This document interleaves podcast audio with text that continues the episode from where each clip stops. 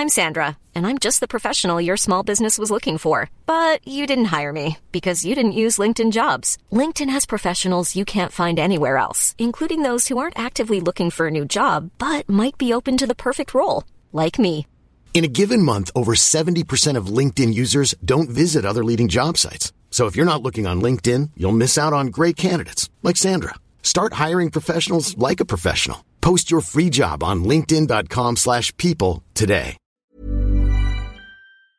Bienvenue dans On the Verge, un podcast qui parle de sexualité au masculin.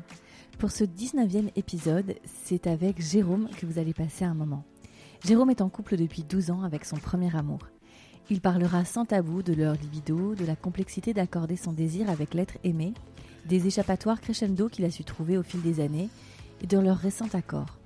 C'est un véritable cadeau que fait Jérôme de livrer avec autant de sincérité son introspection. En fin d'entretien, nous allons parler avec Jérôme d'un sujet non abordé jusqu'à ce jour dans the Verge. Même si sa réflexion est encore en cours, je suis ravie qu'il ait pu s'exprimer euh, dessus. J'espère euh, de tout cœur que vous allez euh, ouvrir euh, vos yeux, vos esprits et vos cœurs à, cette, à ce témoignage. Je vous souhaite une excellente écoute. À très bientôt. Salut Jérôme, Salut alors. comment vas-tu? Ben ça va très bien toi. Ouais, ça va. Jérôme, tu, je crois que tu es le premier invité de On the Verge. Alors, toujours un- en- enregistré à distance parce que même si on est en déconfinement, on reste quand même euh, prudent avec les déplacements. Oui, Et puis, tu es à Mhm. bien plus de 100 km de moi puisque tu es en Belgique. Absolument. Donc- Donc bon au final ça m'arrange bien. Donc voilà. Du coup, Mhm. euh, Jérôme, tu as 31 ans et je vais te Oui. poser la toute première question que je pose à tous mes invités. Jérôme, quel est ton tout premier souvenir lié à la sexualité? Alors mon tout premier souvenir, euh, je devais avoir 7 ou 8 ans et j'étais dans ma chambre avec un ami à moi. Et euh, voilà, je sais pas comment on en est arrivé à ça, mais on jouait, j'allais cacher un objet dans la pièce et il devait le retrouver et s'il re- le retrouvait, j'enlevais un vêtement.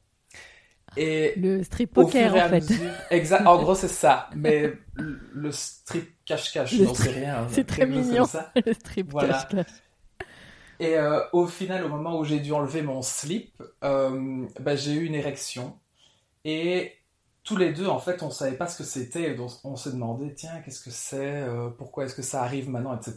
Et moi, tout ce que je sentais, c'était bon, bah, c'était agréable. J'étais dans une situation excitante. Donc, euh, avec le recul, j'ai compris pourquoi, évidemment. Mais Mhm. sur le moment, ben voilà, c'était c'était euh, ma première prise de, de conscience. euh, T'é- t'étais, tu étais prépubère à ce moment-là? Oui. Et donc, euh, à partir de là, comment ça, ça a évolué? Est-ce que tu as posé des questions en famille? Est-ce que tu as pu avoir euh, quelques réponses à tes questions? Non, pas vraiment. euh, dans ma famille, on n'était pas fermé, mais allez, c'est quand même euh, le sexe, c'est quand même un sujet très intime, donc je sentais bien qu'il fallait que chacun garde ça pour soi. Donc euh, Oui, tu, tu dis pas si tabou, hein, tu dis intime. Non, oui, oui, oui, oui. Mhm. Euh, si j'avais posé des questions, je pense qu'on m'aurait répondu, mais euh, de toute façon, bon, j'étais aussi euh, timide et réservé, donc euh, du coup, je n'avais pas, pas l'envie de poser ces questions-là. D'accord. Et comment tu t'es informé justement? Eh ben écoute, euh, je n'en sais rien. À mon avis, ça doit être en discutant avec des amis, euh, en grandissant, Mhm. simplement. Pas à l'école Euh, je ne pense pas, non. Ok. Non, non. Comment s'est passé euh, justement après ta puberté Bah écoute, j'ai eu, à 12 ans, en fait, j'ai eu ma première petite copine. D'accord. Donc tu es au collège à ce moment-là. Ça. Donc en fait, en, en Belgique, euh, on n'a pas de séparation entre le lycée et le collège. Mhm. C'est une seule école D'accord. euh, sur les, les, les six années de, de secondaire.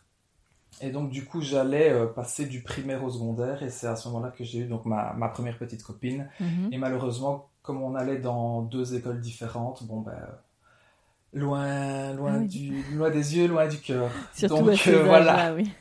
Exactement, oui. Euh, donc voilà, et puis ben, au- pendant les, les- les quelques premières années euh, de- à, à l'école secondaire, bon, ben, j'ai eu quelques, quelques petites amies comme ça.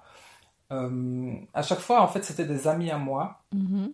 Et puis, à un moment donné, ben, on avait une. On passait un peu plus de temps ensemble, on discutait plus, etc. Et puis ça finissait par évoluer en veux-tu sortir avec moi? Oui, ok. Et puis voilà, c'était parti quoi. Et comment tu le. Est-ce que tu. Alors, c'est compliqué parce qu'à à cet âge-là, évidemment, tu. J'imagine que tu vis les choses parce que au collège, c'est comme ça que ça se passe. Mais euh, mhm. avec ces jeunes filles, comment ça se passait? Tu, tu, sentais un peu les premiers émois que tu avais pu euh, retrouver avec ton, ton, copain de strip cache-cache Ou, euh, ou, ça restait un peu plus conventionnel pour faire comme les copains oui, c'est. Disons que. Ben, en fait, des copains, j'en avais pas. Euh, c'était surtout des copines, en fait. Je, je, me sentais beaucoup mieux entouré de filles, donc du coup, euh, il n'y avait pas de discussion, comparaison, etc. Euh, avec, avec les garçons. Mm-hmm. mais alors, non, ça n'avait absolument rien à voir avec ce que j'avais vécu auparavant. Euh, parce que ici ça restait très ben voilà euh, des bisous sur la bouche euh, oui ça reste chaste oui à ces âges-là c'est ça ça restait chaste jusqu'à mes 14-15 ans où là j'ai eu une petite copine qui elle était très sexuelle mm-hmm. je vais dire ça comme ça parce que bon ben voilà quand on avait une récréation ou, ou une pause déjeuner on était tous assis à table on jouait aux cartes etc et elle de but en blanc, comme ça, sans, sans raison. Elle disait Ah, j'ai envie de baiser. Oh là euh, Voilà, donc, euh, ben, voilà, quand tu entres dans la puberté, c'est quand même quelque chose d'assez perturbant, euh, d'intrigant. Et puis, c'était une, une amie avec qui je m'entendais bien, avec qui je me suis entendu de mieux en mieux. Et puis, finalement, ben, on est, on est sortis ensemble. D'accord. Et... et... donc avec elle, j'ai ben voilà, j'ai découvert la masturbation mutuelle. D'accord. Elle, elle c'est elle qui t'a fait prendre conscience de ton corps, de tes organes génitaux, de tout ce que tu peux faire avec? Ça, j'en avais quand même un peu ah. conscience avant parce que entre-temps, j'ai quand même découvert le porno. Ah voilà, donc là, as, donc avec elle, tu as 14-15 ans. Et à, quel, à quel âge tu découvres euh, le porno? Parce que tu as 31, donc tu, fais partie de cette génération où Internet est à la maison, mais c'est pas encore euh, comme aujourd'hui où euh, on a les téléphones très jeunes, etc. Donc comment tu, tu arrives à, avoir accès à tout ça? Alors, en fait, mon père était fan de technologie, donc il a eu rapidement un mmh. ordinateur, un, ordinateur portable, etc. Et après, enfin mes parents ont divorcé, donc euh, lui il est parti, mais il avait laissé son ordinateur portable chez ma mère. Mhm. Et c'était l'époque où pour aller sur internet, tu devais encore te brancher sur la ah prise téléphone, tu sais. Avec le bruit du modem. C'est ça, que ça prenait 1 minute 30 pour se connecter à internet. T'avais l'impression d'avoir des aliens qui discutaient. Enfin, c'était, oui. C'était un autre, euh, une autre époque. Et donc, euh, bah, c'est comme ça que bah, j'ai su aller sur internet et donc j'ai découvert différentes choses. Euh, Alors, qu'est-ce que tu as cherché? Est-ce que tu te, tu te, rappelles, si on, fait un petit plongeon en arrière, est-ce que tu te rappelles mhm. ce que tu as cherché la première fois que tu as eu euh, ce champ des possibles qu'est Internet? Qu'est-ce que tu es allé euh, assouvir comme curiosité? Franchement, j'en sais rien. À mhm. mon avis, j'ai dû taper quelque chose genre sexe et puis image, tu vois, ou un truc comme ça. Je, franchement, je ne sais plus. Je ne sais plus du tout. Euh, mais ce que je sais, c'est que bon, bah voilà, au début, je regardais bah, du porno un peu classique, mhm. et puis un jour, je suis tombé sur un site où il y avait que des hommes. Ok. Et donc là, c'est quelque chose qui m'a vraiment intrigué. Euh, parce que bah bon euh, je veux dire c'était une époque où on ne parlait pas d'homosexualité et donc euh, au final c'était pas c'était pas quelque chose que, que j'envisageais dans ma tête quoi. On parlait pas d'homosexualité euh. parce que c'était un non dit parce que c'était pas oui, oui il y avait enfin il y avait pas de problématique autour de l'homosexualité chez toi mais c'est parce qu'on n'en parlait pas tout simplement non, c'est ça. Je vais dire, il y avait pas, on n'avait pas d'homosexuels autour de nous. À la télé, il n'y avait pas la visibilité qu'on a maintenant. Croyez ne pas oui, évidemment, évidemment, qu'on croyait ne pas avoir. C'est une, une bonne précision. ok. Euh, donc, euh, donc voilà, là, c'était, c'était une vraie découverte euh, à ce niveau-là. Mhm. Et avec le temps, ça me, ça me restait de plus en plus en tête quand même. Mhm. Et je me disais, bon, il y a, vraiment quelque chose. Au début, c'était de la curiosité, et puis finalement, je commençais plus à aller rechercher euh, ce côté-là. Et, et à ce moment-là, bon, bah, j'ai commencé à me poser des questions. Tiens, euh, jusqu'à présent, bon, bah, j'ai eu des petites copines, mais en fait, euh, qu'est-ce qui se passerait finalement si, euh, si j'étais avec un garçon, quoi? D'accord, donc là, c'est quand tu es adolescent que l'idée commence Oui. à germer. Et, C'est ça. et comment tu te sens par rapport à ça? Ça, franchement, rien de spécial. C'est, c'est une idée comme une autre. Voilà, Voilà, c'était une je constate que je grandis. euh, ben voilà, je, je, je constate dans ma tête que tiens, j'aime peut-être des choses différentes. euh. Et hum, le rapport à la masturbation à cet âge-là, il, est il se passe comment? Euh, ça se passe très bien. La Bah, santé? disons que, voilà, c'est ça. Bah, bah, euh, je, je pense que j'ai commencé à me masturber vers 12 ans. D'accord. Et, Donc vraiment euh, prépubère. bon, oui. Et puis bon bah ça voilà ça se passait assez souvent quand même et euh, bah voilà quand je pouvais avoir un support visuel euh, parce qu'il y avait personne chez moi et que je pouvais sortir l'ordinateur bah, j'allais voir du porno mais sinon bah, je me servais de de mon imagination quoi Et c'était du porno homo? bah au, au départ non Mhm. puis après ça l'est devenu D'accord. Ok. voilà Euh, donc là, Ouais. tu continues ton secondaire, tu as 15, 16 ans. Tu vas Mhm. coucher avec ta petite amie? Alors non, en fait, donc on, on s'est masturbé l'un l'autre. En général, c'était ben, un jour c'était pour l'un, un jour c'était pour l'autre. Donnant, donnant. Euh, voilà, exactement. Je dis ça, mais euh, en même temps, on n'a pas eu euh, beaucoup d'occasions non plus. Dire, c'était quand on était soit de chez l'un, soit de chez l'autre, et que oui, à ces époques-là, avec euh, les, voilà, les c'est parents, le planning, oui, c'est compliqué. Oui. Euh, mais il y a un jour où, disons, les, les, les conditions étaient réunies pour, euh, bah voilà, on, on aurait pu essayer la première pénétration. Et là, elle a vraiment freiné des cas de fer. Mhm. Euh, ce que je n'ai pas compris au début, puisque, étant donné que elle donnait en permanence cette image de, euh, voilà, De fille, euh, à l'aise avec ça, Voilà, ouais. c'est ça, exactement. Voilà, j'ai été, j'ai été fort étonné. Donc finalement, on n'a rien fait. Et au final, je pense que c'était pas plus mal, parce que bon, on- j'avais quand même euh, 14 ans à ce moment-là. Je Mhm. pense que c'était un peu tôt. En tout cas, vous, n'étiez pas prêt. voilà. Non, je pense pas, non. D'accord. Et donc, du coup, bon, ben voilà. Euh, mais un jour, donc c'était mon tour, donc c'était elle qui me, qui me masturbait. Et, euh, et j'ai éjaculé. Donc, c'était la première fois qu'un de nous deux avait un orgasme. D'accord. Et là, je me suis dit, il y a quelque chose qui va pas. Et j'arrivais pas à mettre le doigt dessus, mais j'avais vraiment le sentiment qu'il y avait quelque chose qui n'avait Qu'est-ce qui n'allait pas qui... Voilà, c'est ça, qu'est-ce qui n'allait pas? Ça n'a rien changé, mais disons que c'était le fait de l'avoir fait avec elle. D'accord, c'était le, dis- ressenti. D'accord, j'entends. C'est ça, oui, oui. Et je me dis, non, il y a, il y a quelque chose qui va pas. Et bon, bah, j'ai pas eu besoin de, de réfléchir beaucoup, quoi. Donc, euh, je veux dire, je suis revenu à mes, euh, mes explorations sur Internet et euh, je me suis dit, bah, finalement, les filles, c'est peut-être ça qui, qui pose problème. c'est peut-être le dire, facteur Je pensais qui que ça m'intéressait, mais voilà, c'est ça. Et donc, je me dis, bah, finalement, peut-être que les filles, c'est pas pour moi et, et ce serait plus les garçons. Et en fait, ça, ça s'est fait naturellement. En fait, j'ai accepté très rapidement euh, et en douceur le fait que bah, finalement, moi, c'était pas les filles, c'était les garçons. D'accord. Évidemment, je ne lui ai pas dit, mais bon, on n'est quand même pas restés ensemble euh, euh, après ça. Enfin, très rapidement, je vais dire, j'étais quand même en pleine réflexion et là, elle, elle s'est bien rendue compte qu'il y avait quelque chose qui, qui me trottait dans la tête et bon, ben, rapidement, on a dit, enfin, j'ai dit, on arrête. Mhm. Et, euh, et voilà. Et puis après ça, j'ai encore essayé avec une fille. euh, et je me suis bien rendu compte que non, c'était c'était pas possible. tu en as parlé à ton entourage? À tes copines d'école, à tes amis, à ta famille? En fait, juste après avoir rompu avec euh, ma dernière copine, j'avais envoyé un, un SMS à ma meilleure amie de l'époque. Et je lui avais dit, euh, si je fais la liste de, de toutes les personnes avec qui j'ai envie de sortir, euh, il n'y a que des garçons dessus. Et elle m'avait répondu, t'inquiète pas, on en parle demain.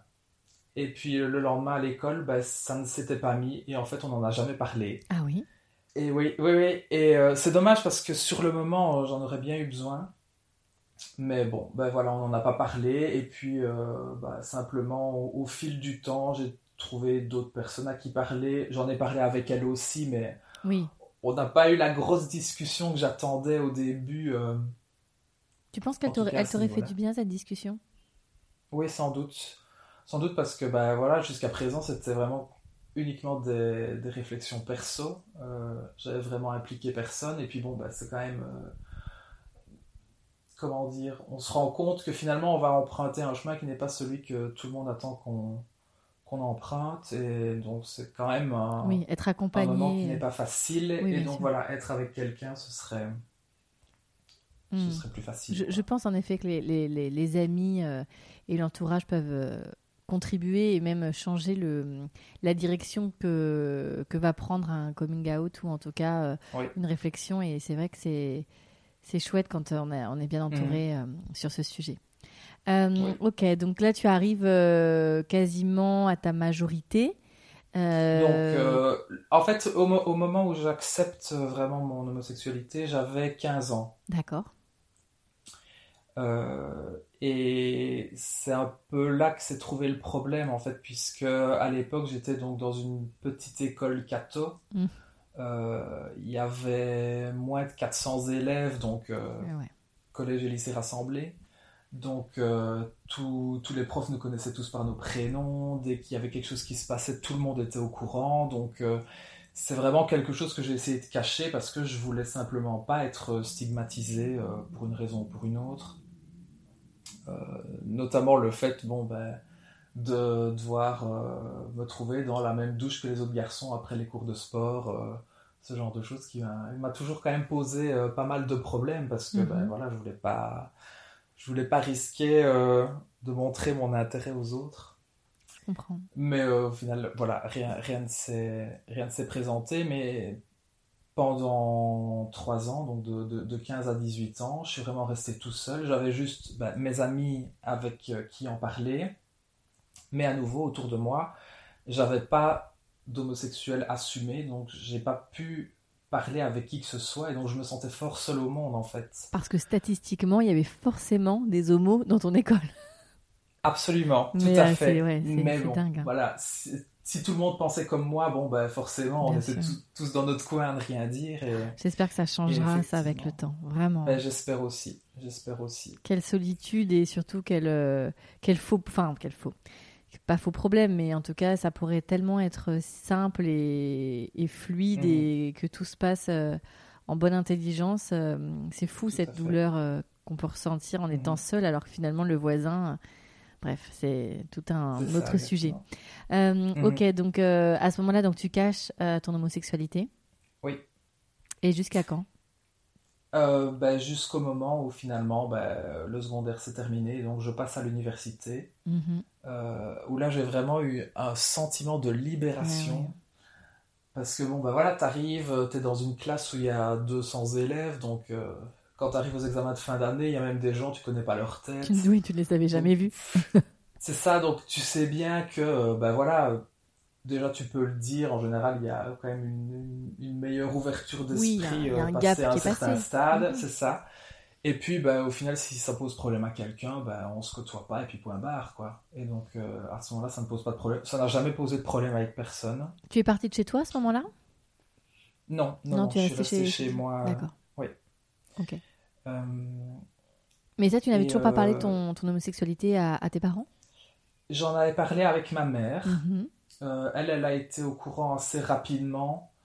Euh, mais avec les autres membres de ma famille, non. Je me suis dit, je vais attendre d'avoir quelqu'un avant de, euh, De leur présenter. de commencer à en parler pour avoir euh, du soutien derrière, quoi. D'accord, ok, je comprends. Et tu as des frères et sœurs? J'ai une petite sœur. D'accord. Euh, donc tu es à l'université, euh, ça y est, Oui. tu décides de, de vivre ton, ton homosexualité de façon euh, plus évidente. Euh, comment ça se passe alors Ben, Tu fais des au rencontres début, je sais pas. Ben, en fait, au début, je ne sais pas quoi faire, en fait, simplement, puisque ben, quelques mois après la rentrée, il y a mon, mon beau-père et ma mère qui étaient partis euh, dîner quelque part, et en revenant, il vient, il me tend un flyer, et il me dit, tiens, regarde ce que j'ai trouvé, Euh, ça peut peut-être t'intéresser, je ne te pousse pas, mais... Et je regarde, et en fait, c'était une publicité pour un cercle d'étudiants homosexuels, Oh, de Liège, donc de la ville où, où j'habite. Mhm. et donc je me dis, bah, en fait, oui, ce serait absolument l'idéal. Donc il m'a fallu deux, trois semaines pour prendre mon courage à deux mains quand même. Et puis finalement, j'y suis allé. Mhm. Et donc, bah, là, c'est un, autre monde qui s'est ouvert évidemment puisque j'ai vu euh, en une seule soirée plus d'homosexuels que pendant les 18 années que j'avais vécu jusqu'avant. Oh. Jusqu'à présent, pardon. Hmm. Donc euh, voilà, c'était oui oui, ça changeait vraiment euh, vraiment tout. Ça a dû être très important ben, pour toi et très symbolique d'ailleurs. Oui, absolument. Ouais, ouais, Là, j'ai vraiment senti que je faisais partie de quelque chose. Mhm. Tu vois, alors que jusqu'à présent, voilà et donc, vous, euh, quels étaient les, sujets de discussion euh, pendant euh, que vous vous retrouviez à ce cercle? Franchement, c'était principalement le, enfin, je veux dire la pluie et le beau temps, parce qu'on on parlait de rien de spécial en fait. Oui, c'était. C'est pas comme si on on parlait pas de notre homosexualité en permanence. C'est juste qu'on savait que ce critère-là était commun à tous et que donc du coup voilà on, venait comme on était et, on était tous acceptés pareil puisqu'on était tous pareils mais sinon au final euh, on, mhm. discutait euh, voilà, de, choses et d'autres. Est-ce qu'il y avait des discussions de prévention, de choses comme ça, ou c'était vraiment du, on va dire du, du small talking euh, où on raconte un peu sa journée, mais on est ensemble? En fait, il y avait des possibilités parce que les réunions, donc c'était une fois par semaine et ça se faisait dans un planning familial. Euh, qui étaient là donc la journée. Donc eux ils en faisaient en permanence de la prévention ouais, de trucs. Donc tout était encore là. Bah, je me souviens oui à, l'entrée il y avait des bols remplis de préservatifs par exemple. Donc à la belle époque. on nous disait servez-vous voilà euh, et donc euh, oui donc voilà. Ok. Très bien euh, donc euh, tu fais ce cercle, enfin tu, tu, tu, vas à ces réunions euh, mhm. avec. c'est terrible parce qu'on dit avec des gens comme toi, mais c'est ça veut dire qu'on fait une distinction et je trouve que c'est triste. Hein. C'est et pourtant on parle de ça. C'était donc t'as quoi? T'as 18 ans, donc c'était. C'était en 2007. C'était en 2007. C'est fou. Donc dans les années 2000, ouais. Oh là là, juste avant les années 2010, ça fait peur quand même. Hein. C'était il y a 15 ans à peine. Waouh. Wow. Pourtant, euh, j'avais le sentiment que les villes euh, belges étaient assez progressistes. Mais euh, je, ne dis pas le contraire, mais c'est juste qu'avant, je crois que c'était juste mon environnement scolaire en fait qui faisait que j'étais très replié sur moi-même mhm. et je ne cherchais pas, je vais dire, je pense effectivement que ça pouvait poser moins de problèmes là qu'ailleurs. Mhm. Mais euh, voilà, je, ne cherchais pas non plus euh, euh, à cette époque-là. Et, bon, ben voilà, grâce, grâce au cercle, ben, j'ai pu me faire des amis et, me sentir voilà, accepté au sein d'un groupe pour quelque chose que je, cachais auparavant. Quoi. Donc là, tu es, majeur à ce moment-là? Oui. Et que se passe-t-il? Alors après quelques semaines de, de réunion là-bas. Euh, un jour, je m'en souviens très bien, c'était une soirée crêpes. Moi, je n'aimais pas ça, donc ouais, c'est ça. Mais, je n'aime pas les crêpes, donc euh, c'est moi qui les cuisais en fait pour tout le monde. ça allait très bien comme ça. Et euh, à un moment donné, rentre dans la salle un garçon et une fille d'une vingtaine d'années qui venaient pour la première fois. Et, et le garçon m'avait quand même vraiment tapé dans l'œil. Euh, je le trouvais vraiment très séduisant et bon, voilà, très intéressant quoi. Mm-hmm. Et donc, euh, bah, très rapidement, on a eu l'occasion de sympathiser, de discuter, et puis bah, j'ai vu que moi non plus, je ne le laissais pas indifférent. Donc, euh, c'était la première fois que tu séduisais un garçon. Absolument, et que et que quelqu'un venait me draguer en fait. Mm-hmm. C'était la première fois. Et euh, je vais dire, on a parlé pendant quelques semaines. C'était l'époque de, MSN Messenger. Bien sûr. Voilà. Avec des petits bruits. Euh, exactement. Le crime contre l'humanité. Tout à fait. Mais euh, voilà. Mais donc du coup, oui, ça, ça, reste quand même un bon souvenir Messenger. Bien sûr. Oui, oui. Euh, et donc voilà, et après quelques semaines, bon bah après une des réunions, euh, on était resté boire un verre, il était trop tard, j'avais raté mon bus, il m'a dit c'est pas grave, je vais te reconduire. Et bon, une fois qu'on est arrivé à sa voiture, j'ai ouvert la portière arrière je suis rentré directement sur la banquette arrière et je l'ai attrapé et on s'est embrassé pour, euh, pour, la première fois. C'est un peu, c'est presque cinématographique là, hein, ce premier baiser. Exact, mais absolument. Très absolument. et, euh, et donc euh, il se laisse embrasser. Oui. Et voilà, on, on, avait bien compris tous les deux qu'on était sur la même longueur d'onde, donc mhm. donc voilà. et oui. Et ce, et ce garçon, c'est donc c'est la première fois que tu embrasses un garçon, c'est la première fois que tu vas toucher un autre corps d'homme que le tien. C'est la mhm. première fois qu'il y a tous ces entre guillemets ces, ces, rapports euh, vraiment euh, charnels. comment ça se mhm. passe? Est-ce que tu as un souvenir euh, à ce moment-là de, de, de sensation qui te revient? Pas vraiment. Enfin, on a passé deux heures à s'embrasser, quoi, mm. je pense. Euh, une heure sur le parking, et puis une fois qu'il m'a ramené chez moi, euh, finalement, on est allé euh, dans un endroit plus calme où il n'y avait personne, et on s'est encore embrassé pendant une heure. T'avais la lèvre gercée à la fin, je suis sûre. Oui, oui, oui. Mais c'est pas grave, c'était pour rattraper ah les 18 années qui précédaient, donc... J'imagine. Et donc, ce garçon rentre dans ta vie Absolument. Et? Et il n'en est jamais sorti. Je le savais, mais j'avais envie que tu le dises. Et donc, oui, ça va faire euh, maintenant euh, fort longtemps que vous êtes ensemble. 13 ans, oui, e, effectivement. Euh, on est mariés depuis 5 ans. Et oui, c'était, ça a toujours donc été mon premier amour. Donc, c'est ton premier amour, c'est donc beaucoup de premières fois pour toi? En effet, oui. Lui avait déjà eu des relations? Il avait eu un copain avant moi et euh, je dois dire que ça a quand même fait une grosse différence dans ma tête par la suite.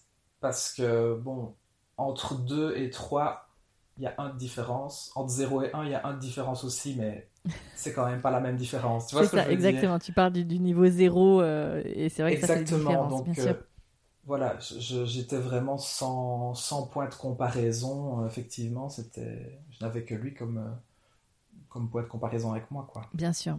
Alors, sans dévoiler euh, évidemment l'intimité qui vous appartient, comment se passent mhm. euh, vos premières fois? Comment se passe le sexe avec un homme? Est-ce que euh, tu ressens enfin la validation de ton corps et de ton esprit en symbiose après l'orgasme, après les relations intimes? Oui, absolument. là, il y a, y a, vraiment eu aucun, aucun souci avec ça. Mhm. Euh, notre première fois, c'était, euh, oh, je dirais, un mois à peu près euh, après notre premier baiser. Mhm. c'était la fin des examens, donc on, on, était crevés, on avait juste envie de passer du temps ensemble, etc. Et puis ça tombait bien, tout le monde chez moi devait partir et, et, laisser la maison vide, donc je me suis dit, tant qu'à faire viens dormir à la maison ce soir. Mhm. Et, euh, et voilà, et euh, je, m'en souviens très bien parce que donc après le dîner, on avait regardé un, un spectacle de Michel Leb qui s'appelait Qu'est-ce que sexe? Et en fait, je sais pas si tu vois, mais c'était le, le, un peu le pendant des monologues du vagin voilà, il, balayait pas mal de sujets et euh, moi j'étais très stressé parce que je savais bien ce qui allait se passer après. Mhm. Et euh, lui, bah, il était très détendu et il arrêtait pas de me poser des questions en rebondissant sur ce qu'on voyait, tu vois. Ah, ah oui, c'est bien, ça vous a permis de faire un support. C'est ça. Voilà, mais bon, il me disait alors quoi, euh, toi t'es circoncis ou pas? J'étais là, de toute façon tu vas le voir dans, dans 30 minutes, enfin tu vois. Et ah c'est toi-même qui faisais monter la pression du coup. Euh, ben je faisais monter la pression tout seul, hein, je pense. Enfin, je, je, me mettais la pression moi-même. C'est ça que je veux dire, c'est que toi-même, tu te mettais dans une situation où aurais pu ne, enfin, ça, ça, aurait pu ne pas se passer. C'était ok aussi, tu vois. Mmh. Ouais, mais bon, voilà, c'était quand même clair depuis le début. Euh, et, et, donc, ben voilà, ça c'est finalement, ça s'est très bien passé. Mmh euh, ça reste vraiment un super souvenir. Euh, alors, euh, je vais préciser quand même, donc pour moi, euh, faire l'amour ne requiert pas de pénétration. Je sais bien que ce n'est pas le cas de tout le monde. Donc du coup, je vais dire, il n'a pas été question de pénétration à ce moment-là. Mhm. D'ailleurs, je, je, me suis fait une, une réflexion a posteriori. J'estime que c'est lui ma première fois et pas du tout la fille avec qui j'avais eu l'occasion d'essayer. Alors que vous êtes masturbé. Voilà. D'accord. Exactement. Mhm. Donc euh, voilà, il y a, y a, un deux poids deux mesures aussi là-bas. Euh, J'ai pas bien expliqué pourquoi, mais bon, voilà. Après, ça t'appartient et, euh, si, si, si, il est ta première fois, il, enfin, mhm. aucun souci, quoi, tu vois. Mais je comprends ce que tu dis. Mhm. Ok, donc vous allez explorer votre sexualité, vos corps et puis vos, votre sexualité, votre sensualité au fur et à mhm. mesure.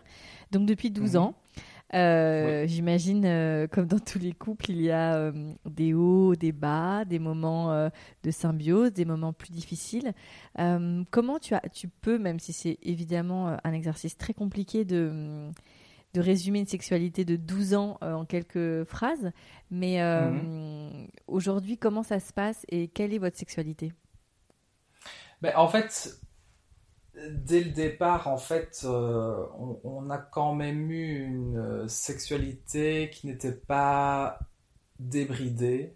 Euh, simplement parce que ben voilà on était on faisait tous les deux des études très chronophages donc on n'avait pas beaucoup l'occasion de se voir et puis voilà avec le temps quand on a pu se voir un peu plus ben, on avait envie de faire d'autres choses euh, plutôt que le, le, sexe, etc. Et donc, du coup, euh, euh, je veux dire, on, parle souvent de la phase passionnelle au début d'une relation de couple. Mhm. notre phase passionnelle a été relativement maîtrisée, je vais dire. voilà. Mais donc, donc ça se passait quand même très bien, je vais dire, à chaque fois qu'on avait l'occasion. je veux dire, c'était une, une, fois par semaine, en gros ben voilà, on, faisait l'amour et c'était très bien. Mais euh, assez rapidement, lui, il m'a dit qu'il ne ressentait plus l'excitation qu'il avait au début, ce qui me mhm. paraît normal. Au bout de combien de temps à peu près? Tu te rappelles? Ça devait être 2-3 ans, je pense, à mhm. peu près.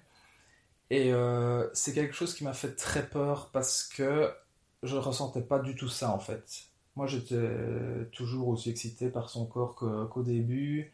Euh, et, comment dire, instinctivement, étant donné, encore une fois, que ben, comme c'était mon premier, je n'avais pas d'autres points de comparaison que mm-hmm. moi-même, je m'attendais finalement à ce qu'il ressente et qu'il ait envie de faire les mêmes choses que moi. Et donc, la différence de désir à ce niveau-là a été assez perturbante euh, parce que voilà, je comprenais pas, tiens, comment est-ce que ça se fait que finalement. Euh, oui, ça, ça s'entend hein, complètement. Voilà. Hein. Mais euh, bon, je me dis, voilà, c'est pas, c'est pas très très grave. Et donc, on continue. Mais alors, à partir de ce moment-là, il a tout doucement commencé à me repousser de temps à autre quand. Quand, voilà, quand je lui demandais, tiens, j'ai envie de faire l'amour, est-ce qu'on ferait pas quelque chose? Genre. Et puis voilà. voilà, c'est ça.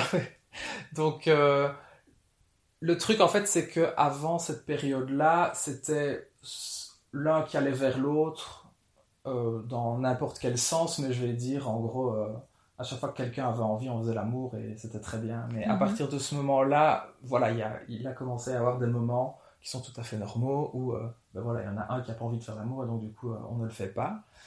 Mais, ça t'a fait douter de, de toi, de ta libido, de tes appétits sexuels? Est-ce que tu t'es posé des questions sur toi?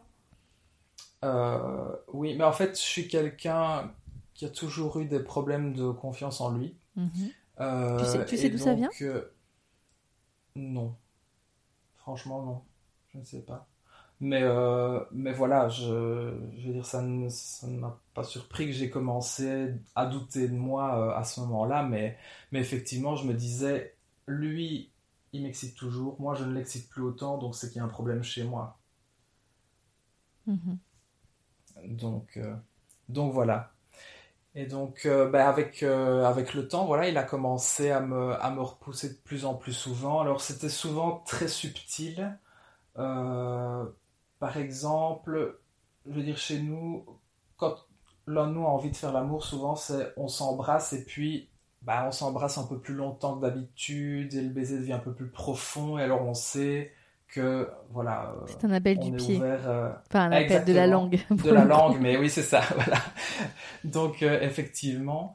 Et, et à ce moment-là, ben voilà, si je commençais à l'embrasser un peu plus longtemps, alors je le sentais très très délicatement, mais qui se redressait, qui, qu'il arrêtait le contact et qu'il me disait oh, je suis fatigué aujourd'hui ou Ah, j'ai super mal au dos depuis quelques jours et en fait je pense que c'était quelque chose qui n'était pas conscient mais à chaque fois que je faisais un signal qui pouvait lui laisser penser que finalement j'avais envie de faire l'amour en retour j'avais une justification qui, euh, Oui. qui lui permettait de Qui- me qui dire qui ben éteignait voilà, j'ai le- pas le feu envie chez toi, quoi. et voilà exactement C'est, euh, tu lui en as voulu de ça? Euh, oui. Après, oui et non, parce que voilà, je, je sais bien que je ne peux pas lui en vouloir parce que c'est comme ça, le désir c'est comme ça. On- si on n'a pas envie, on n'a pas envie, on ne peut pas se forcer. Donc, euh, euh, donc voilà, mais il n'empêche que bon, bah, je veux dire, ça, ça commence à me frustrer aussi, quoi, puisque euh, voilà, je- je- j'avais envie. Au final, je me faisais repousser de, de plus en plus souvent. Mhm. Et c'était un point où finalement, bah, étant donné qu'on faisait l'amour de moins en moins souvent, moi j'avais de plus en plus envie. Donc du coup, je commençais à lui demander de plus en plus souvent et je me faisais refouler quasiment systématiquement. Donc oui, Et- effectivement, c'est un cercle vicieux au bout d'un moment. hein. Exactement, exactement. Et, euh, et à partir d'un moment, euh, là, j'ai commencé vraiment à perdre confiance en moi et, euh, et chaque refus devenait un peu plus douloureux. Du coup, ben voilà, j'ai commencé, moi de mon côté, à être moins en demande, euh, simplement parce que euh, j'avais peur de, de prendre un Un non. refus, ouais. euh, Oui, et qui- puis, et puis qui, c'est comme fait, tout, voilà. enfin, le sexe s'appelle le sexe, plus tu vas en faire, plus tu auras Mhm. envie, et effectivement, plus tu es un peu re- recalé dans ton intimité par l'être Mhm. aimé, moins effectivement tu as envie, et donc du coup, c'est vrai que c'est, c'est, très subtil, c'est très compliqué, Mhm. c'est très délicat tout ça, et euh, c'est vrai que c'est, c'est le non est aussi difficile à donner qu'à recevoir. mhm, Donc, euh, ouais, ça peut créer des tensions. Donc, comment vous Ouais. avez euh, et comment toi, tu as pu euh, être euh, plus en phase avec toi et quelle solution, enfin, si on peut parler de solution, mais quelle est Ouais. l'ouverture qui t'a permis de gérer ça mieux? Parce que ça fait 12 ans que vous êtes ensemble et tu parles Ouais. de, de ce changement, enfin, en tout cas, de, de, de cette euh, libido euh, qui n'est pas en adéquation depuis, euh, on Mhm. va dire, le premier quart de votre histoire. Donc, comment ça se fait que tu as réussi à, à- vous avez réussi à trouver un terrain d'entente? Donc en fait, ce que, ce que je faisais, ben bon, euh, depuis euh, mon adolescence, euh, j'allais voir du porno, donc bah, j'ai continué à aller voir du porno. Mhm. Et, et je vais dire, ben voilà, ça, ça me posait pas vraiment de problème au départ, puisque ben, ça me permettait euh, d'évacuer la pression que je ne pouvais pas évacuer au- autrement. Mhm. Euh, et euh, je vais dire, j'ai toujours été un grand consommateur de porno. hein, je- Alors, quand tu dis grand consommateur, c'est quoi en termes de quantité euh, par euh, Ouais. semaine, par jour? C'est ouais, pratiquement tous les jours, Ok. je dirais. Et euh, bah, pour la quantité, là, ça dépend. euh, je veux dire, euh, ça pouvait durer 5 minutes si vraiment j'avais pas le temps de faire autre chose. Sinon, ça peut durer plusieurs heures, quoi. Ok. Donc, donc voilà. Et donc, ça, ça a duré combien de temps? Enfin, ça dure peut-être encore? Ça... Oui, bah, oui, ça, j'ai- je n'ai pas perdu cette habitude-là, mais Ce petit moment avec toi-même? Exactement. Et tu sais si ton euh, mari euh, se masturbe aussi sur du porno ou tout seul? Oui, ça, on le, ça on, le, on le sait bien que l'un et l'autre, euh, voilà, euh, chacun de notre côté, on va voir euh, du porno. Et là-dessus, tu n'as Euh, aucun problème, toi? Enfin, je veux dire, t'as bien fait le distinguo entre vos relations intimes et faire l'amour et Mhm. ce besoin de se masturber qui est personnel, intime et qui ne regarde que soi. Oui, absolument. Parce que je veux dire, moi aussi, je le ressens, surtout voilà, avec le temps où, où- où j'ai pu me rendre compte, effectivement, ben voilà, des fois j'ai envie de faire l'amour, et des fois ben, j'ai envie de d'un plaisir solitaire qui, euh, voilà, est peut-être plus simple, moins fatigant aussi. euh, Oui, et puis qui est avec soi-même. quelqu'un de fainéant, voilà. Exactement, et qui est, qui est avec soi-même, quoi. Donc, euh, Ok. donc Euh, voilà. Je comprends. Et donc, euh, donc le porno euh, fait partie de ta vie Mhm. intégrante. euh, Oui. et, euh, et au fil des années, comment, comment ça se passe? Comment ça se transforme? Ben, en fait, après quelques années, euh, j'ai commencé à m'ennuyer parce que je trouvais finalement que le porno c'était trop facile. Tu tapes Ah. un mot-clé dans un moteur de recherche et puis voilà. Tu, tu tapes quoi tu comme mot-clé? Oh, ça, ça varie vraiment énormément. En fait, moi je fonctionne souvent par, par thème. Donc, c'est-à-dire, il y a un thème qui m'intéresse et je vais euh, regarder ça pendant plusieurs semaines. Puis à un moment donné, j'en ai marre et hop, je passe à autre chose. Genre, il y a quoi comme Et thème? euh, voilà, au fil du temps, ben, il y a eu euh, le porno hétéro, Ouais. euh, que j'aimais bien quand même. Sinon, j'aime bien aussi tout ce qui est public. Puis je vais dire, c'est par là que j'ai commencé aussi, donc ça me rappelle un peu Oui, t'es basique. mes, mes débuts, quoi. Ouais, c'est ça. Euh, sinon, ben, tout, tout ce qui est porno amateur, en fait, ce, ce que je veux voir, c'est du réel. ok. Euh, j'ai l'impression euh, qu'on vit dans une société où le porno est, est accessible très facilement, le sexe est partout, mais en même temps, il y a une espèce de pudeur sociétale énorme qui fait que il y a vraiment une, séparation entre le sexe qui doit absolument rester intime mais oui, mais que paradoxalement, euh, il y a quand même une volonté de, de laisser le sexe dans, dans, dans la sphère vraiment très privée. Et euh... enfin, je sais pas si tu vois ce que je veux dire. Ouais, en fait, j'ai l'impression de me perdre complètement dans ma tête. Non, non, non, mais je comprends. Ok, et donc, euh, donc, donc toi, tu veux voir justement dans tes recherches, et on- dans tes recherches pornographiques, toi, tu veux voir quelque chose qui semble réel. C'est ça, voilà. Donc, euh, c'est vrai que tous les, les enregistrements studio, etc., euh, c'est pas le genre de truc qui m'intéresse, quoi. C'est... Je comprends. Ouais, c'est ça. Voilà, c'est tout ce qui est amateur en fait en général, c'est quelque chose qui Qui fonctionne bien. Ok. Oui, oui. Et euh, donc ça, c'est, euh, on va dire, la, la partie de porno.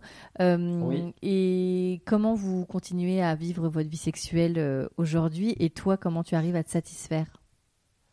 Alors, si tu veux bien, je vais parler de d'autres choses avant. D'accord, bien sûr. Toujours dans, dans cette dans cette partie virtuelle. Mhm. Donc en fait, je disais que le porno pour moi, je trouvais ça trop facile. Ouais. Du coup, j'avais envie de challenge parce que je vais dire même, euh, enfin voilà, le, le- la vie de couple pour se mettre en couple, tu as une phase de séduction. Mhm. Donc, il y a un certain challenge avant d'arriver à Bien quelque sûr. chose. Et euh, finalement, le porno, c'est le seul truc où là, il n'y a aucun challenge. Ah bah, c'est euh, Complètement passif. Enfin, tu cliques, il Exactement. n'y a aucun, bien sûr. Et donc, du coup, je me suis mis à la recherche de quelque chose.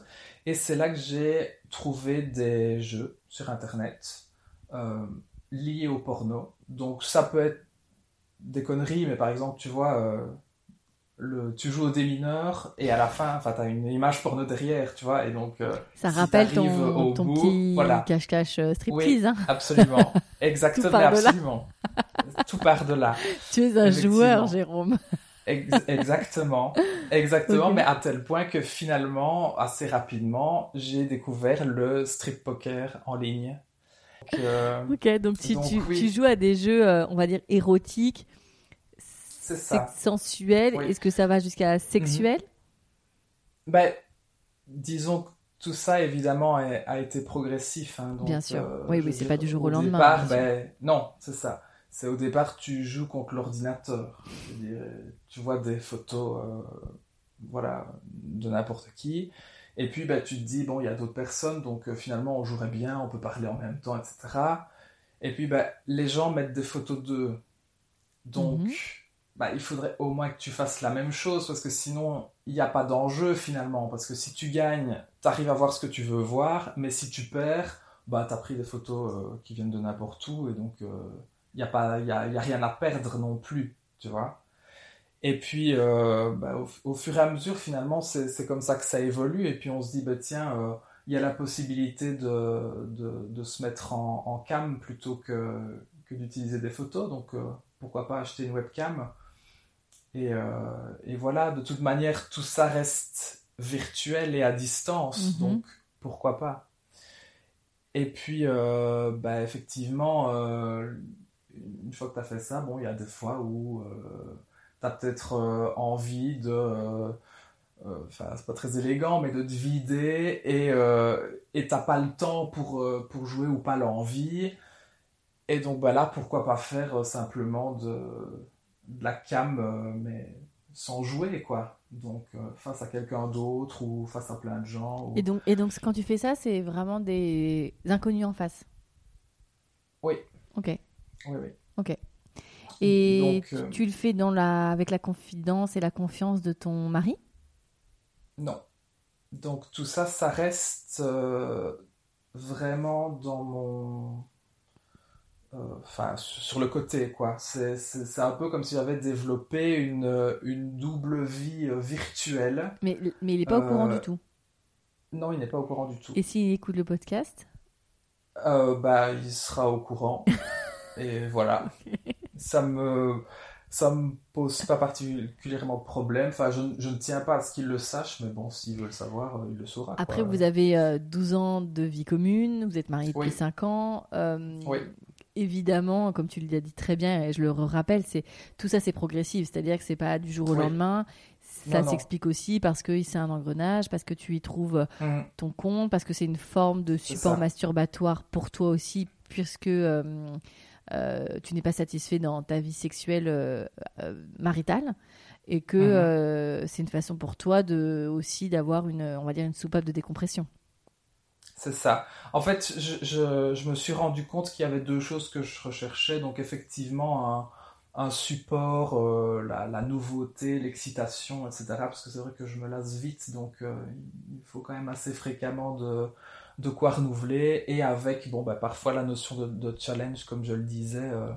ça, ça, permet d'avoir une certaine anticipation et donc d'augmenter l'excitation donc c'est très bien et puis aussi, je recherchais une certaine valorisation à partir du moment où j'ai commencé à utiliser des photos de moi. Bah, tout le monde. Enfin, on est dans une, dans une, Tu parlais d'une société euh, hyper sexualisée, mais on est dans une société du, mhm. de, du hyper moi. C'est-à-dire, on est toujours à son avantage sur les réseaux sociaux. On essaie toujours de montrer la plus belle part de soi.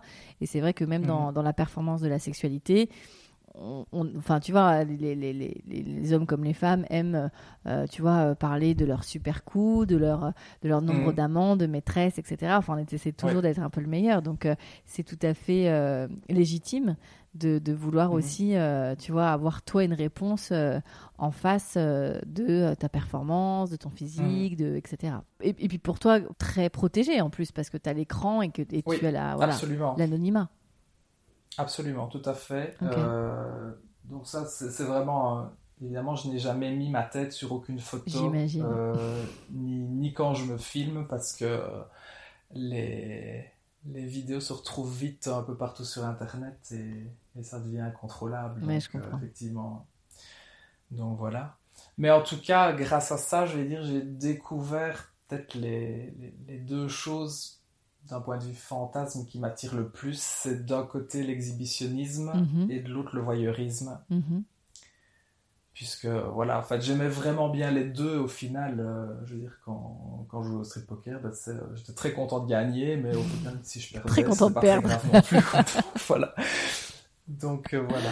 ok. Euh, je comprends, mais en même temps, c'est aussi. Euh, tu t'es mis en couple très jeune, à 18-19 ans. Donc c'est vrai qu'il y a mhm. aussi toute cette. tout ce qu'en. Pendant la vingtaine, on, tu, n'as pas eu le temps d'explorer. En plus, tu as fait des études mhm. effectivement très prenantes. Donc peut-être qu'il y a eu aussi cette aspiration de, temps et de, de, développement de, cette partie-là, en tout cas, de, ta vie personnelle. Donc bon, c'est une façon peut-être aussi de se rattraper, de se donner aussi. Euh, des, challenges, comme tu dis, ou en tout cas des, des, mhm. voies d'exploration. Euh, aujourd'hui, on, en est où dans votre histoire, dans votre sexualité? Bah, En fait, ce qui s'est passé, je vais dire, c'est que euh, à, partir de ce moment-là, bon, ça, ça, restait virtuel, mhm. et au, bout d'un moment, tu as quand même envie que ça devienne réel, quoi. Il n'y a, y a, y a rien à faire. Donc euh, j'ai commencé à aller voir des sites de petites annonces où il y a des gens qui euh, voilà, recherchent euh, certaines rencontres et tout ça. Et où je me dis finalement à partir du moment où t'es deux à te masturber l'un en face de l'autre face à une webcam, qu'est-ce que ça change si t'es au même endroit mais que tu te touches pas? Tu vois, donc euh, Ah là là, j'ai- continué euh, au final à un peu à repousser la limite de ce que je considérais comme moralement acceptable. Euh, J'étais quand même bien conscient que je commençais à mettre un pied sur la ligne. hein. Euh, Faut, faut quand même pas se mentir. Mais, Oui, euh, t'es, t'es- t'es- mais intelligent, donc tu sais très bien aussi Voilà, que toi-même, à chaque ça, fois, tu as exactement. repoussé un petit peu le, la limite. Exactement. Exactement. Mais euh, bon, voilà, ça- je veux dire, ça, ça a continué jusqu'au moment où, bon, bah, pff, t'es l'un à côté de l'autre. euh, si tu te touches, finalement, c'est pas très grave. Et puis, et puis là, tu as carrément marché sur la ligne. Donc, euh, Et puis une fois que tu y es sur cette ligne, hein, tant qu'à faire. ben, c'est ça. Mais donc là, je vais dire, à partir de ce moment-là, je me suis dit, maintenant, ça ne va pas. Euh, il faut que les choses changent parce qu'au final, je me rends compte que j'ai deux vies sexuelles euh, complètement différentes. Une dans l'intimité qui est de moins en moins fréquente et satisfaisante, et une autre qui est virtuelle, plus très virtuelle non plus, euh, extra-conjugale, disons. Mais qui prend de la Euh, place, en plus, qui j'imagine. prend beaucoup de place, qui prend de plus en plus de place en fait au final. Et donc c'est là que je me dis, euh, il, il- il faut changer les choses. Euh, et notamment, à partir d'un moment, j'ai découvert un certain podcast, je sais pas si tu le connais, ça s'appelle On the Verge. et euh, J'ai une petite idée, oui. et j'ai entendu, ben voilà, les témoignages de certaines personnes et tout ça. T'en, as euh, quelques-uns en tête qui te reviennent? Écoute, non. Euh, les, les, les premiers, Mhm. Euh, bah, c'était il y a, il y a un an. Il y a plus d'un an maintenant. ouais, donc, ouais, ça ouais. passe. Le- je garde le même. euh, je garde toujours le sentiment, je me souviens plus des détails, mais je garde le, le, le sentiment de. Voilà, de d'hommes qui vivent vraiment des choses très différentes et, et, et- et je me suis dit il serait peut-être temps d'arrêter de se prendre la tête Mhm. et de se rendre compte que maintenant ben voilà j'ai 30 ans et je suis sexuellement frustré depuis plusieurs années et enfin c'est quelque chose que je pensais ne jamais dire un jour et, euh, Tu, et pensais euh, que ta situation avec ton mari euh, était inexorable et que de toute façon, ça ne changerait pas, qu'il fallait faire avec? Oui, parce que Ouais. à un moment donné, je, je lui ai quand même dit, écoute, euh, le sexe ça ne va pas, il faut qu'on change des trucs, etc. Et on, on a essayé de changer des choses, euh, voilà, de, de- d'explorer certains fantasmes et tout ça, mais bon, mes fantasmes ne sont pas les siens, donc du coup, euh, ça ne, voilà, ça n'aboutit pas à quelque chose de satisfaisant pour tous les deux. Euh, et puis, à partir du moment où on arrive à, à casser un peu cette routine, très rapidement, en fait, on retombe dedans. Euh, et donc, à un moment donné, en fait, je vais dire, comme je te disais, jusqu'à présent, c'est tout le temps moi qui allais vers lui Mhm. Euh, pour, pour lui demander. Et à un moment donné, j'ai eu l'impression de pousser sur un interrupteur, en fait.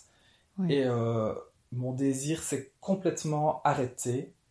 Euh, alors, mon désir de faire l'amour avec lui. Mon désir de lui, non, parce que quand je le vois, voilà, je, je le trouve toujours très beau. Oui, et puis très- c'est ce que tu disais, tu, tu l'aimes profondément et il est l'homme de ta vie. Exactement. Et, euh, et je vais dire, quand lui venait vers moi pour faire l'amour, ben, ok, on le faisait, c'était très bien, et, et, Mm. et voilà. Mais je vais dire, à partir d'un moment, la situation s'est inversée, en fait. Au lieu que ce soit moi qui devienne demandeur, c'est lui qui l'est devenu, simplement parce qu'à ce moment-là, ben, j'avais une, une vie euh, sexuelle virtuelle à côté qui, riche, est- ouais. qui était vraiment satisfaisante comparée à, à, à- à ce que j'avais euh, au sein de mon couple, quoi. Donc, euh, couple, euh, qu'il soit hétéro ou homo, euh, c'est euh, Mhm. créer un foyer avec ou sans enfant, peu importe, mais en tout cas, c'est créer une entité, un couple, une équipe. Enfin, après, on a tous les synonymes qu'on veut. Mais c'est vrai que la Mhm. sexualité, surtout sur plus d'une décennie, c'est déjà une très belle prouesse. Que c'est compliqué Mhm. hein, de trouver euh, le tempo, la, la disponibilité, l'envie, Mhm. la, la séduction. Enfin, voilà, c'est très euh, fragile. Et, et c'est vrai que, comme tu le dis très bien, euh, il y a, voilà, il y a, y a- il y a l'envie de l'autre, point. Et puis il y a Mhm. l'envie de faire l'amour avec l'autre qui euh, voilà est autre chose et, euh, et Mhm. dans les podcasts que tu as peut-être entendu euh, qui, de, de, fin, d'invités il y avait William qui parlait de ça à un moment donné qui était aussi en Mhm. couple avec un garçon et qui euh, euh, savait euh, que donc ils étaient ensemble depuis peu euh, à l'époque depuis deux ans je crois de mémoire et ils savaient qu'ils allaient l'un et l'autre ouvrir leur couple à l'union libre Mhm. à un moment donné Mhm. parce que eux euh, contrario euh, à ton histoire personnelle avaient déjà eu de l'expérience en couple avec d'autres hommes Ouais, et ça. savaient qu'à un moment donné ce couple enfin ce désir là cette envie de l'autre euh, exclusive allait Mhm. s'atténuer et que pour pour voilà pour que pour la machine continue à, à s'alimenter il fallait à un moment donné en tout cas ça, ça leur correspondait s'ouvrir à ça et c'est vrai qu'il y avait eu plusieurs témoignages dans ce sens-là qui étaient dans voilà dans cette idée-là. Ok.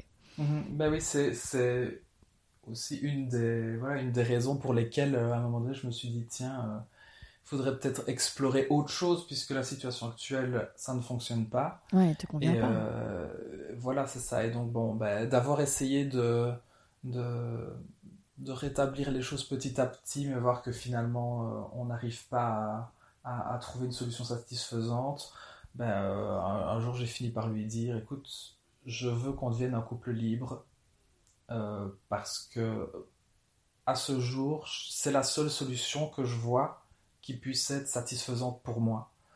Euh, alors là, été très étonné en fait parce que il m'a répondu oui immédiatement.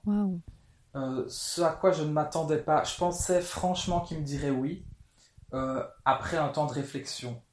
Parce que je sais que c'est euh, un garçon très intelligent et euh, qui, qui réfléchit de manière très rationnelle et qui est capable de prendre des, les décisions même difficiles, mais euh, parce que, je veux dire, rationnellement, elles ont, elles ont énormément de sens. Quoi. Donc, c'était à ça que je m'attendais, mais il m'a dit J'ai très peur en te disant, enfin, je te dis oui, mais j'ai très peur en te disant oui que finalement tu trouves quelqu'un d'autre et, et- et je te perde.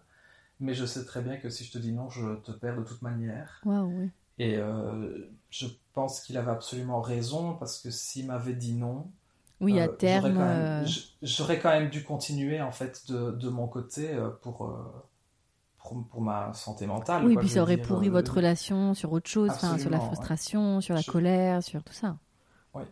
Ce qui est, enfin voilà, ce qui a été quand même difficile pour lui, je pense, parce qu'au final, lui n'est absolument pas frustré Non, parce que, je pense que lui- sa libido fait que bah, lui, il n'a il n'a pas envie très souvent et le- le- la fréquence à, à laquelle on fait l'amour lui convient Lui tout à fait, ce qu'on fait lui convient tout à fait, c'est ça. Et, et- et c'est vrai que quand j'ai amené le- la solution du couple libre, en fait, je pensais que ce serait utile aux deux. Parce que je me dis, euh, voilà, si je suis frustré, il doit être frustré aussi. Oui, tu pensais que lui aussi, Comme j'ai avait- pas de point de comparaison, il devait forcément, voilà. Ouais. Mais en fait, il me dit non, qu'il qu'il- il est très bien comme il est. euh, Tu, tu pensais que lui Euh, aussi avait besoin de se nourrir de l'extérieur pour, pour votre couple? Oui, Et je en fait, non. pensais. Ben, je- c'est- ah, Visiblement pas. C'était quand ça? C'était l'été dernier. D'accord, donc c'est assez récent du coup.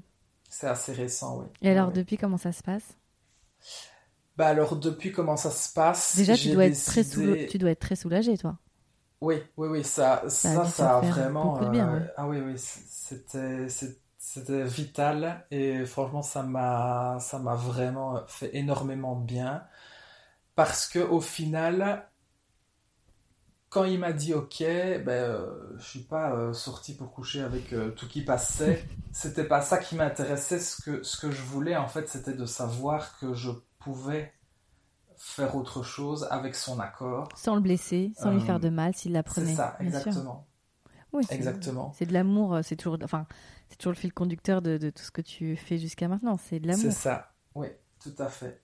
Maintenant, j'ai décidé de laisser une séparation bien nette entre euh, ma vie sexuelle au sein de mon couple et en dehors. Euh, et c'est pas tellement pour lui parce que visiblement lui ça lui pose pas trop de problèmes. Euh, je vais dire il y a, y a un jour voilà où j'étais avec un, un garçon parce que je savais bien que lui il allait rentrer beaucoup plus tard à la maison. Euh, donc du coup, euh, je, je me suis dit, tiens, voilà, je peux, je peux expérimenter des choses. J'étais avec un garçon, et puis après, je me rends compte qu'il a essayé de me téléphoner. En fait, il était rentré à la maison beaucoup plus tôt et Hmm. Il était trouvé. mort de stress Bah ouais. parce qu'il ne me trouvait pas et il n'y avait rien dans mon agenda, il n'y avait rien du tout. Donc, comme je ne lui ai pas dit où j'étais, il a vite compris. euh, Oui, là, Voilà oui. ce que- il n'y avait pas, il avait beaucoup d'options, bien sûr. ouais. Non, c'est ça. Euh, et visiblement, ça l'a pas dérangé. Il m'a dit, ben, juste écris dans ton agenda euh, occupé, même tu, tu ne mets rien d'autre, mais comme ça, je sais que si tu ne te trouves pas à la maison, c'est qu'il y a une raison bien Un homme particulière et que- et que je pragmatique. Exactement, exactement. Ok. Donc euh, voilà, maintenant, moi de mon côté, bah, c'est peut-être simplement parce que j'ai toujours fonctionné avec ce- ces deux vies euh, bien séparées. euh, Hmm. Que finalement j'ai pas j'ai pas envie euh, de, de, de commencer à les mélanger ou en tout cas qu'elles coexistent vraiment euh, l'une à côté de l'autre. Je préfère cette, euh, maintenir cette séparation bien nette. Tu, tu Mais es, alors, bah voilà. tu es le même euh, tu- Oui. Tu es la même personne dans ces deux vies? Tu es le même Jérôme ou pas? C'est une question très compliquée. Non non. Non je ne pense pas Euh, comment est-ce que je vais dire? En fait j'ai entendu euh, très récemment, je me demande même si c'était pas le dernier épisode que tu as mis en ligne euh, à propos de Théo, Ouais, c'était le dernier. qui, oui, qui, qui faisait une, une séparation extrêmement nette entre sa vie sexuelle avec les garçons et avec les filles. Exactement. En fait, j'ai fait exactement pareil avec, les, avec mes deux vies sexuelles, si, si je puis dire. Mhm. Et, euh, et effectivement, je pense que je ne suis pas le même dans l'un et dans l'autre parce que cette, euh, cette séparation est, est- est très nette dans mon esprit. Et c'est à tel point que, voilà, avant de, de- d'enregistrer le, le podcast, je me suis dit, tiens, je vais faire un petit exercice, je vais faire un, un, un tableau un peu chronologique de voir un peu comment ma vie sexuelle s'est, s'est déroulée. Et en fait, j'arrive très bien à faire les deux colonnes, mais j'arrive pas à les faire correspondre l'une avec l'autre. Je comprends. Tu vois ce que je veux Mhm. dire? Euh, Simplement parce que effectivement, voilà, il y a, cette séparation, cette séparation extrêmement nette. Euh, c'est aussi peut-être ce qui explique que, ben, à partir du moment où euh, j'ai commencé à, à- mettre franchement le pied sur la limite que je m'étais fixée, ça me dérangeait très fort de, le, de lui mentir. Mais en même temps, quand j'étais avec lui, j'arrivais pas vraiment à ressentir de culpabilité parce que Oui, c'était un autre, c'était une autre c'est une autre vie, quoi. Et, et- Oui, alors- et effectivement, sans doute, c'est une autre personne. Sans, sans faire un parallèle un peu grossier et facile, mais c'est un peu comme euh, les prostituées qui vendent leurs services, euh, leur corps, Mm. et qui ont une vie maritale, euh, somme toute, euh, entre guillemets, normale et avec, euh, avec conjoint et enfant, ou comme une, une actrice ou un acteur euh, porno qui, pareil, euh, fait une performance sur, sur un set mais a une vie sexuelle qui peut être très tranquille et vanille, comme, comme beaucoup de couples à la maison. Donc c'est pareil, avais Oui, fait un oui, oui. distinguo entre ces, ces deux moments et les deux ne se rencontrent pas. Je comprends très bien. Mhm. Euh, Est-ce que tu aimerais que ton mari euh, participe euh, à cette vie-là ou elle t'appartient? Non, non, elle m'appartient et effectivement, je, ne- je ne veux pas. C'était une des, des possibilités aussi qu'on s'était dit. C'était pourquoi pas un jour faire un plan à trois en invitant quelqu'un au sein de notre couple. Et euh, ni lui ni moi ne sommes prêts à ça, je pense. Mhm. Euh, un plan à trois, je veux très bien le faire, hein, mais avec, euh, avec deux mecs je ouais, que- pas. Et euh, justement, tu as eu combien de- d'amants depuis euh, cet été?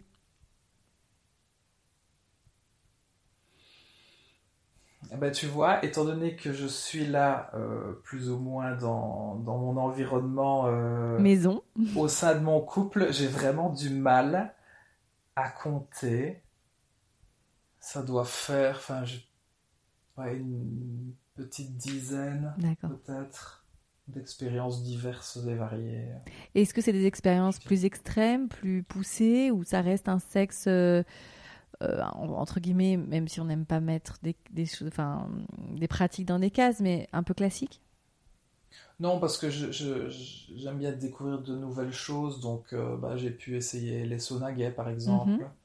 Euh, qui est quelque chose qui, me- qui me tentait vraiment depuis très longtemps, ou bien, bah, voilà, étant donné que c'est surtout le côté exhibitionnisme et, voy- et voyeurisme qui m'intéresse, tout ce qui est euh, extérieur, lieu public, etc. c'est des choses qui me, qui me tentent vraiment bien. Donc bah, voilà, c'est le genre de choses vers lesquelles, vers lesquelles je vais me tourner dans ces moments-ci. Mhm. Enfin, dans ces moments-ci. Avant, évidemment, que on ne soit bloqué oui, bien sûr.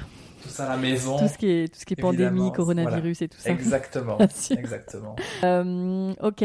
Euh, c'est très intéressant, euh, au-delà de la finalité de ta vie aujourd'hui, qui pour le moment, enfin ta vie sexuelle pour le moment, je trouve que le cheminement est, est très bien appréhendé, raconté.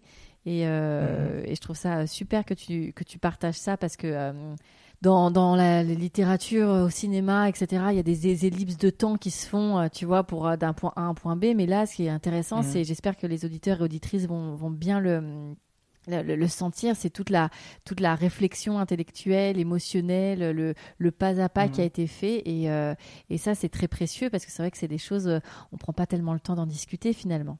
Donc, euh, donc je te remercie de partager, euh, partager cette histoire. Euh, sur ta sexualité aujourd'hui, est-ce que tu as d'autres choses à raconter, à partager?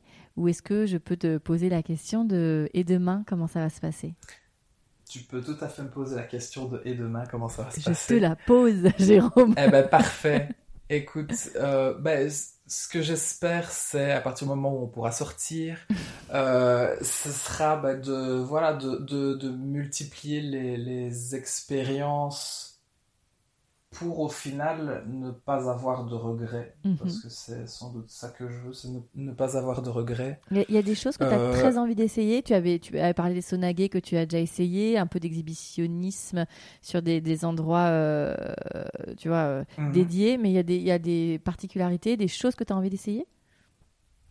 Ben, Figure-toi que le strip poker, j'en ai fait plein en ligne, mais j'en ai jamais fait en vrai.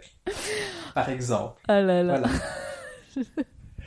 ok, tu es le euh, Patrick Bruel euh, tout nu. Enfin, quoi que. C'est ça, oui, exactement. Le parallèle est un petit peu, euh, un petit peu, oui, étant donné que monsieur a eu des petits soucis sur le sujet, on va peut-être bien. Exactement. ok. Voilà, voilà. Donc oui, après, ben, j'espère que justement ces expériences me permettront de récupérer cette confiance en moi que mhm. j'ai perdue au fil du temps ça, je pense que c'est quand même sur la bonne voie. Oui, c'est ça. tu, tu, sens. Bah, déjà, la démarche de parler, euh, déjà le fait de, de, de, discuter de tout ça, c'est déjà euh, effectivement mhm. que tu, tu, tu, te rattrapes. Enfin, on rattrape. Tout est relatif, mais on mhm. sent que tu déjà, tu, oui, tu, tu prends ça en, main et le fait déjà de l'avoir euh, constaté et de, voir, de vouloir s'élever, c'est déjà un premier pas, mhm. effectivement. Oui. Donc, donc voilà, et donc bah, j'espère trouver un certain apaisement, je mhm. vais dire, et que, et que au final, cet apaisement ait des répercussions sur ma vie sexuelle dans le couple euh, pour pouvoir me réinventer, réinventer les choses qu'on fait et, retrouver une, une, vie sexuelle euh, beaucoup plus satisfaisante euh, à ce niveau-là. Est-ce que tu hum, éloignes l'idée que peut-être que ta vie sexuelle avec ton mari va être ainsi pendant encore très longtemps, que tu auras cette double vie, même si elle n'est pas double puisqu'il est au courant, mais est-ce que tu, tu, as aussi réfléchi à ça? En fait, euh, j'ai réfléchi et je me suis dit, si on décidait maintenant, on ne fait plus jamais l'amour, euh, c'est très dommage, mais ça ne me poserait pas de problème. Euh, simplement parce que bah, effectivement voilà j'ai eu euh, tout un, cheminement de pensée euh, au, fil de ces années où il y a quelques années de ça c'était complètement impensable quoi. je mhm. pensais qu'on allait finir par devenir des colocataires et que donc finalement on ne s'aimerait plus. Mais finalement bah, je me rends compte que l'amour sans le sexe ça a l'air tout à fait possible. Le sexe sans, sans amour aussi tu le sais très bien. Exactement. Tout à fait tout à fait euh, et, et, et, et, de savoir ça, au final, ça enlève une pression mhm.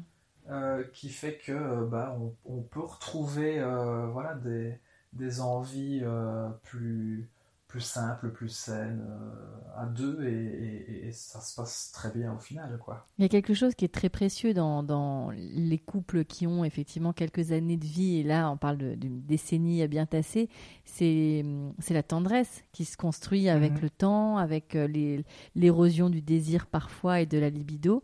Et c'est vrai que ça, c'est mhm. quelque chose euh, qui a que les vieux, je mets des guillemets, les vieux couples qui, qui, qui puissent se targuer d'avoir ça euh, entre eux. Mhm. Et euh, c'est très précieux. Et c'est vrai que, voilà, euh, c'est, on, change, on évolue. Puis avec ton mari, vous êtes rencontrés si jeune qu'effectivement, vous n'étiez encore que des mhm. jeunes hommes, très jeunes hommes.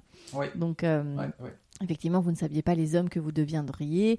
Et encore, tu n'as que 31 ans, même si ça y est, ça commence à être un homme établi, tout ça. Euh, vous restez encore très jeunes l'un et l'autre. Donc, il y a encore euh, tellement de choses qui peuvent se passer euh, dans vos vies intimes. Mhm. Et ça me permet de faire la transition d'un sujet mhm. qui était ton choix de ne pas aborder tout de suite parce que tu avais envie surtout de parler de ta sexualité au sens premier du terme. Mais moi, mhm. tu m'as, quand, quand, on a échangé, il y a eu cette phrase que j'ai trouvée très, très jolie euh, et en même mhm. temps un peu triste, euh, je te le confesse. Tu m'as dit Je suis convaincue d'être née dans le mauvais corps, j'en ai souffert en silence, mais ai fini par accepter mon corps masculin. Mhm. Effectivement, euh, c'est une, une question que je me suis beaucoup posée parce que dès mon enfance, en fait, dès que je jouais avec des amis, etc., je voulais toujours incarner une fille. Euh, c'était vraiment euh, systématique à tel point que je me souviens bien que ça saoulait mes amis parce que quand on jouait sur un terrain vague ou euh, je sais pas moi, on, faisait comme si on était dans une entreprise de construction. Bon, c'est un milieu qui est pas franchement féminin. Et j'étais là, si, si, si, si, je veux être une fille, trouvez-moi une fille. Bon, ben, on était obligé de m'inventer un rôle qui venait de nulle part, mais, mhm. mais oui, c'était systématique.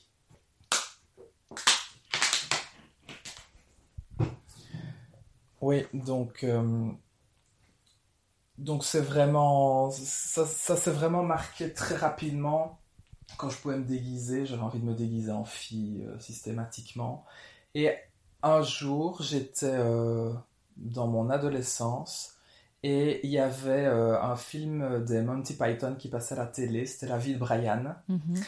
Et à un moment donné, il y a une scène où tu as euh, plusieurs personnages et tu as un des hommes qui dit je voudrais devenir une femme parce que je voudrais avoir des bébés.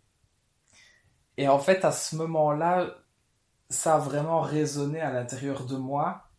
Euh, tu vois un peu, enfin, ceux qui nous écoutent et qui ont joué à Zelda savent bien quand, la, la musique quand on ouvre les, coffres au trésor. J'ai joué à Zelda, je euh, vois tout à fait oui, la musique. Voilà, exactement. Donc c'est cette petite, euh, cette petite musique ou le, le cœur des anges dans la cathédrale. Tout à fait. C'est vraiment, je me suis dit, mais en fait c'est ça et c'est moi. En fait, euh, ce que, ce que j'aurais voulu, c'était naître dans un corps de femme. Euh, je, sais que c'est ça que j'aurais voulu, euh, et notamment pour, euh, pouvoir donner la vie. Mhm. Oui, tout à fait. Et sachant ça, ben, en grandissant, je me suis dit, ben, est-ce que je suis transgenre finalement ou pas? Et au final, je pense que non simplement parce que, euh, effectivement, exactement comme tu l'as dit euh, vis-à-vis de ce que je t'avais dit dans le mail, euh, mon esprit, je, sais très bien dans quel corps il aurait voulu naître. Maintenant, mon corps masculin, je ne l'aime pas. mais j'ai fini par accepter de vivre dedans. Je sais bien que pour des, personnes transgenres, ça peut vraiment être difficile et il y a vraiment un rejet de, mm-hmm de, leur corps euh, s'il ne correspond pas euh, euh, à leur genre. Mais moi, ce n'est pas mon cas. Et, et, je me suis dit même finalement, si je changeais de sexe, est-ce que ça m'apporterait du bien étant donné que je vis avec un homme homosexuel qui aime les hommes, qui, qui aime les hommes et qui n'est pas attiré par les femmes, et que en fait ce qui, ce qu'il me faudrait vraiment et que je ne pourrais pas avoir, c'est un utérus et des ovaires fonctionnels. Donc, Euh, Oui, ça, Voilà. même en tant que femme, euh, tu... ça va être, euh, enfin, c'est dans un corps de extrêmement femme, ça va être compli- c'est compliqué. extrêmement compliqué. Bien sûr, Donc, bien sûr. euh, donc, donc, sachant ça, je me dis, ben, euh, au final, est-ce que ce corps est vraiment euh, euh, un si gros problème? Et donc, euh, j'ai fini par aboutir à la conclusion que finalement, je, je suis pas une femme transgenre, mais je suis pas un homme cis non plus, je suis quelqu'un de non binaire Mhm. euh, je suis euh, un peu entre l'homme et la femme ou aucun des deux, je sais pas très bien. Euh, je dois bien avouer que c'est une question qui est toujours Oui, en en train de tourner dans ma tête. Et c'était pour ça que tu voulais je- vraiment en parler à la fin pour, pour pas que ça, ça dévie dans, oui, ta, dans ta réflexion et dans ton histoire. Je comprends très fait, bien. Tout à fait. Mhm. Et donc, euh, voilà, c'est toujours une, une, une question en cours. Et, et voilà. Mais d'un autre côté, je me dis, est-ce que j'ai vraiment besoin de me mettre dans une case? Ouais, ça c'est Étant donné que, en fait, ben, pff, le truc, c'est que je pense qu'on vit dans, dans une société, enfin, on- même l'être humain est une espèce qui aime bien catégoriser. Euh, et je vais dire, ça c'est quelque chose que j'ai intégré depuis tout petit. Et donc, euh, naturellement, j'ai envie de trouver la case dans laquelle je rentre. Et d'un autre côté, je me dis, euh, c'est bon, les cases, euh, c'est chiant, ça sert à rien, quoi. Donc, euh, voilà, je, tant que je suis en paix avec moi-même, est-ce que ça vaut vraiment la peine de- d'essayer de, mettre un nom dessus? Ce qui, Voilà, pas. ce qui est intéressant, c'est pas tellement l'issue du chemin, mais c'est le chemin que tu fais. Et peut-être que c'est ça finalement qui va, qui va t'apporter les réponses à tes questions. Les réponses à mes questions. Ouais. Euh, et sur les questions des enfants, est-ce qu'avec ton compagnon, il est question peut-être d'adopter ou d'avoir des enfants? En fait, euh, très rapidement, je veux dire, depuis que j'ai 16 ans, quelque chose comme ça, euh, il était clair que je voulais des enfants. On en a très rapidement parlé, où je lui ai dit que je, je voulais absolument des enfants. Lui n'en voulait pas, mais il, il me disait que bon, ben voilà, ça peut évoluer avec le temps. Et euh, il y a quelques années de ça, on m'a euh, diagnostiqué une maladie euh, fort rare, mais incurable et qui est qui est pas mortelle, mais qui est fort pénible. Et du coup, ça a changé beaucoup de choses en moi parce que je me suis rendu compte au final que j'avais du mal à prendre soin de mon propre corps et que du coup, je ne me voyais pas prendre, euh, euh, euh, comment dire, m'occuper euh, du corps d'un autre et donc d'un enfant. Mhm. Et au final, cette question d'avoir des enfants est, est totalement passée au second plan, et même pour le moment, je vais dire, ce serait plutôt non. D'autant que l'adoption, c'est quelque chose que je connais quand même bien, parce qu'il y a des gens dans ma famille qui ont adopté, et j'ai vu le parcours du combattant que c'était, et euh, c'est vraiment quelque chose que j'ai pas envie de vivre. euh, parce que c'est vraiment des, des montagnes russes émotionnelles Oui, et quand tu es dans le bas, c'est vraiment très compliqué. Euh, donc la solution alors c'est la gestation pour autrui. Euh, mais ça, soit tu vas dans des pays où euh, c'est pas cher, mais c'est parce que, euh, je sais pas moi, c'est des, des femmes qui font partie d'un trafic ou ce Ouais, genre de c'est choses. pas fait dans des c'est conditions optimales. Hors de question. Ou alors c'est les États-Unis où c'est très encadré, etc. très, très, mais où euh, c'est c'est 100 000 dollars, quoi. C'est ça, Donc, euh, C'est quand tu passes par une agence. Donc je veux dire, ça aussi c'est bête, mais ça, ça intervient aussi dans la Ah bah, réflexion. euh, Est-ce qu'on arrive à sortir euh, à un moment donné euh, 100 000 dollars de notre poche euh, Mhm. pour avoir un enfant? Je comprends. Donc euh, voilà, Bon. nous verrons bien. Euh, quel est le mot de la fin, Jérôme? Alors, pour le mot de la fin, je voudrais dire écoutez-vous, trouvez votre propre voie et euh, n'oubliez pas qu'on n'a qu'une vie. Superbe. Merci infiniment. Je t'en prie, merci à toi. Merci à Jérôme pour sa sincérité et son témoignage. C'était un vrai plaisir d'échanger avec lui. Euh, je vous remercie vous pour votre écoute, votre soutien, toujours euh, nombreux. N'hésitez pas euh, à aller mettre des petites étoiles et un avis sur Apple Podcast, que vous ayez une tablette, un ordinateur ou un smartphone, ça marche. Ça aide euh, le podcast à grandir, Euh, mais euh, les meilleurs ambassadeurs, c'est vous, donc n'hésitez pas à en parler autour de vous. Je vous dis à très bientôt pour un nouvel épisode de On the Verge.